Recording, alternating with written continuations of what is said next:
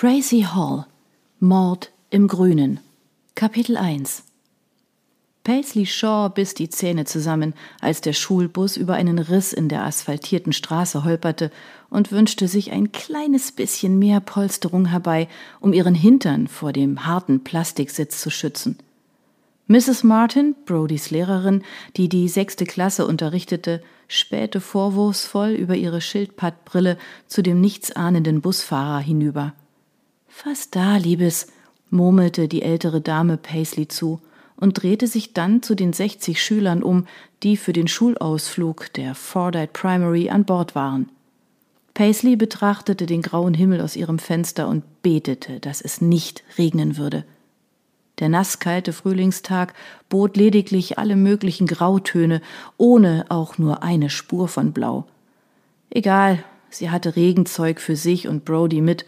Wenn die Leute Unternehmungen wegen des schottischen Wetters absagen würden, kämen sie nie aus dem Haus.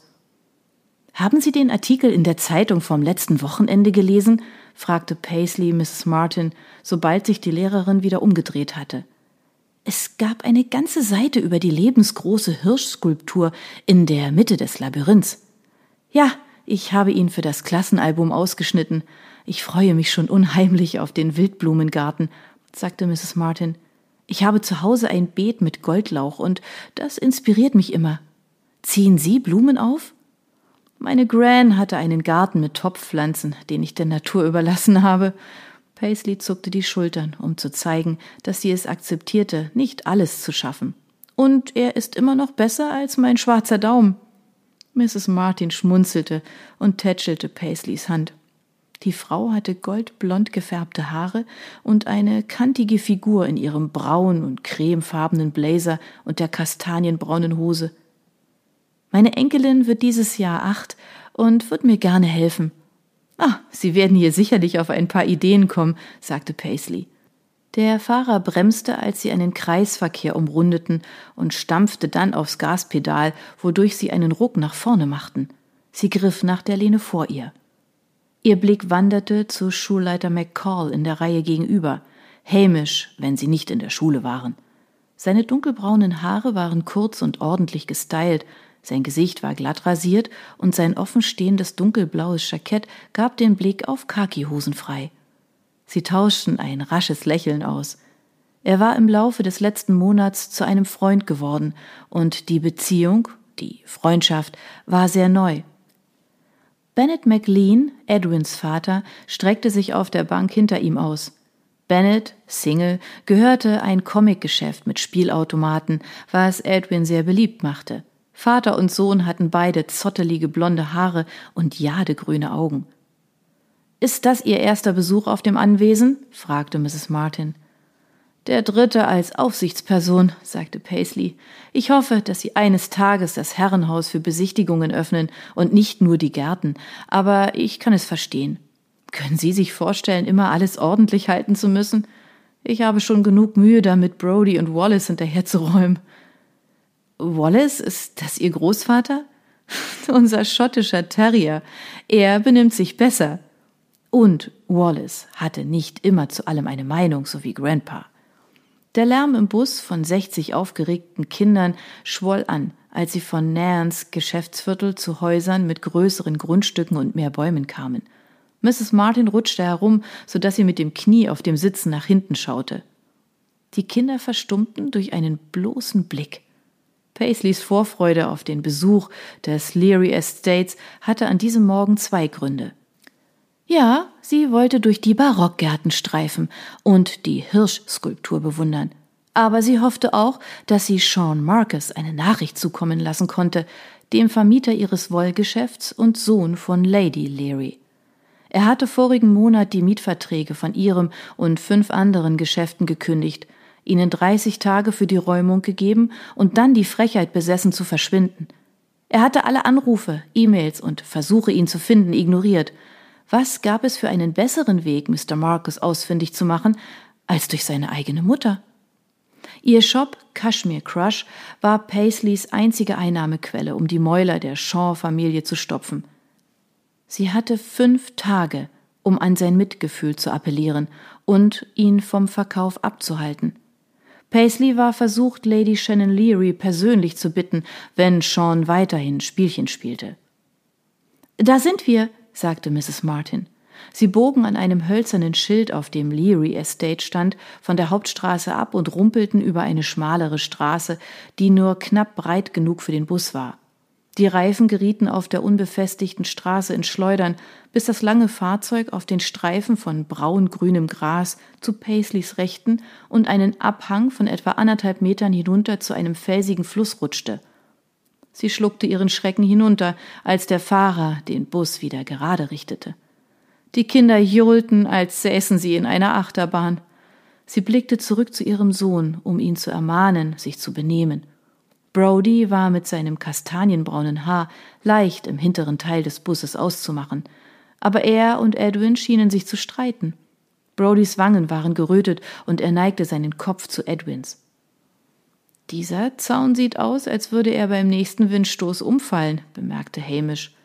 Zu ihrer Linken lag ein smaragdgrüner, weitflächiger Rasen, der von verblichenen Holzlatten zwischen leicht schräg stehenden Posten eingezäunt war.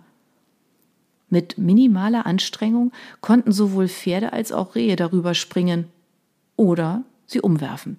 Im Gegensatz dazu meinten die beiden drei Meter hohen Steinsäulen auf jeder Seite des schmalen Weges es ernst, obwohl das schmiedeeiserne Tor offen stand.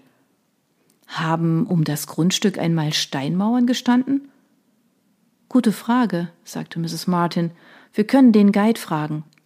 Sie fuhren langsam die unbefestigte Straße entlang, und der Bach auf der rechten Seite wurde jetzt von einer dicken, dunkelgrünen Eibenhecke verdeckt, die das Land vom Wasser trennte und einmal rundherum führte, bis sie schließlich außer Sicht war.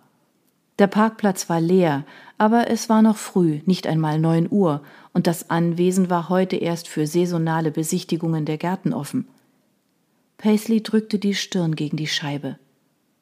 Das Schieferdach passte zum dunkelgrauen Himmel, das solide Heim war ein Tribut an die schottische Langlebigkeit. Eine breite, steinerne Veranda mit Geländer lag in der Mitte des dreistöckigen Herrenhauses und hatte eine Treppe an jeder Seite. Der alte beige Sandstein besaß einen grünlichen Stich durch das Moos, das zwischen den Steinen in den Fugen steckte. Eine Nymphenstatue spie Wasser in einen Teich, der direkt unter der Veranda lag. Paisley wusste von vorherigen Besichtigungen, dass das Gebäude im 19. Jahrhundert aus Stein errichtet worden war, der in dem nahegelegenen Fluss abgebaut wurde. Der Fels hatte sich im Alter hellgrau gefärbt. In den alten Zeiten hatten sie keine Garagen gebraucht, aber ein überdachter Carport auf der rechten Seite schützte vier schicke Autos. Zwei Mercedes, einen Audi und einen Ferrari. Paisley suchte nach Anzeichen von Geschäftigkeit in dem Anwesen, aber die spitzen Gardinen im zweiten Stock zuckten nicht einmal. Der Fahrer fuhr rückwärts in eine Parklücke, so dass sie auf die in Form gestutzten grünen Büsche und den Pferdestall schauten. Ein Bogen lavendelfarbener Bougainvillien markierte den Anfang der Tour. Das Klatschen und Pfeifen der Kinder gewann an Lautstärke, jetzt, wo der Bus angehalten hatte. Paisley wandte ihre Aufmerksamkeit wieder Brody zu. Er und Edwin strahlten wieder über das ganze Gesicht. Schulleiter McCall stand auf, drehte sich zu den Kindern und sah jedem Einzelnen in die Augen. Wir sind die Regeln für den Tag schon durchgegangen. Ich erwarte gutes Benehmen. Achtet auf eure Manieren, hört auf die Begleitpersonen und bleibt zusammen. Ein kleines Mädchen mit Zahnspange fragte, können wir unsere Rucksäcke mitnehmen? Nein, Kira, Rucksäcke und Mittagessen bleiben im Bus.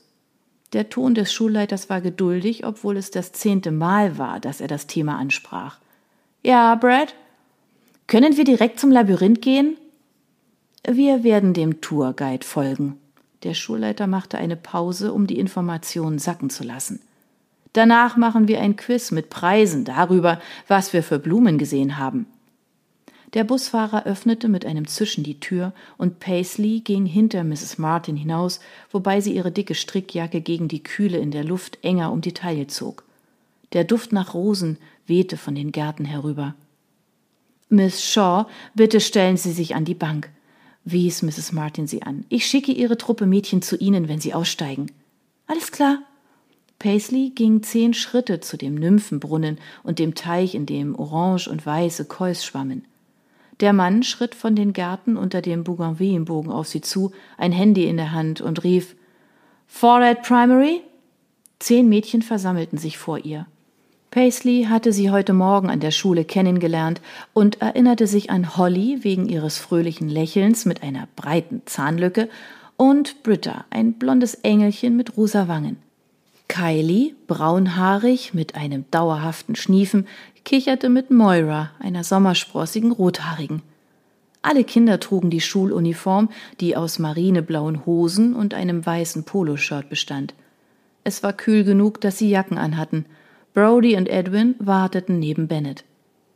Ja, antwortete Hamish dem Mann, wir sind für die Führung hier. Ich bin Schulleiter McCall. Willkommen, ich werde heute Ihr Guide sein, Graham Reed. Er blieb in der Mitte des Parkplatzes stehen zwischen dem Bus und dem Teich. Sie scharten sich alle um ihn. Der Guide war groß, Mitte dreißig und trug ein in die Jeans gestecktes weißes Piratenhemd. Seine langen, welligen Haare hatten die Farbe dunklen Honigs und eine schwarze Strickmütze saß lose auf seinem Hinterkopf. Er drehte sich auf dem Stiefelabsatz um, um sie alle mit strahlenden blauen Augen und drei Tagebart anzulächeln. Ich kann's kaum erwarten, das Labyrinth zu sehen, sagte einer der Jungen. Werden wir uns verlaufen? Es ist ein kreisförmiges Labyrinth, ungefähr so hoch. Graham klopfte sich auf die breite Brust, wobei das Silber seines Daumenrings glänzte. Mit einem Hirsch, der größer ist als ich, als Leuchtfeuer in der Mitte. Ich bin der Bildhauer. Grahams Mütze kippte. Paisley wollte ihn warnen, dass er sie verlieren würde, aber begriff dann, dass es zu seinem Stil gehörte. Hamish knöpfte sein Jackett zu und straffte die Schultern, als ob das lockere Auftreten des Künstlers so ansteckend sein könnte wie eine Erkältung. Mrs. Martin seufzte hingerissen. Das heißt, Mr. Reed selbst hat den Hirsch aus Metall gemacht. Was für ein Glück wir haben, den Künstler zu treffen. Ich mache die Führungen dieses Jahr zum ersten Mal. Graham verbeugte sich dramatisch und seine Mütze streifte über den Schotter, bevor er sich wieder aufrichtete. Lady Leary dachte, es wäre eine gute Gelegenheit, um über meine Arbeit zu sprechen. Mrs. Martin lächelte beruhigend. Wir werden sicherlich eine Menge Fragen haben. Graham stopfte sein Handy in die hintere Hosentasche und nahm stattdessen ein Bündel von Flyern heraus. Will jemand ein? Es gibt eine Karte von den Gärten und die neuen Öffnungszeiten. Wir hoffen, bis zum nächsten Jahr noch mehr zu expandieren. Der Großteil der Kinder scharrte unsicher mit den Füßen. Paisley nahm einen, ebenso Mrs. Martin. Soll ich sie nehmen? schlug Hamish vor. Wir können sie später verteilen. Graham gab ihm den Stapel und Hamish steckte ihn in die Innentasche seines Jacketts. Vielleicht brauchen Sie sie fürs Labyrinth, danke. Der Guide breitete die Arme seitlich aus und sein weißes Hemd bauschte sich wie ein Kissenbezug auf der Wäscheleine. Wer war schon mal hier?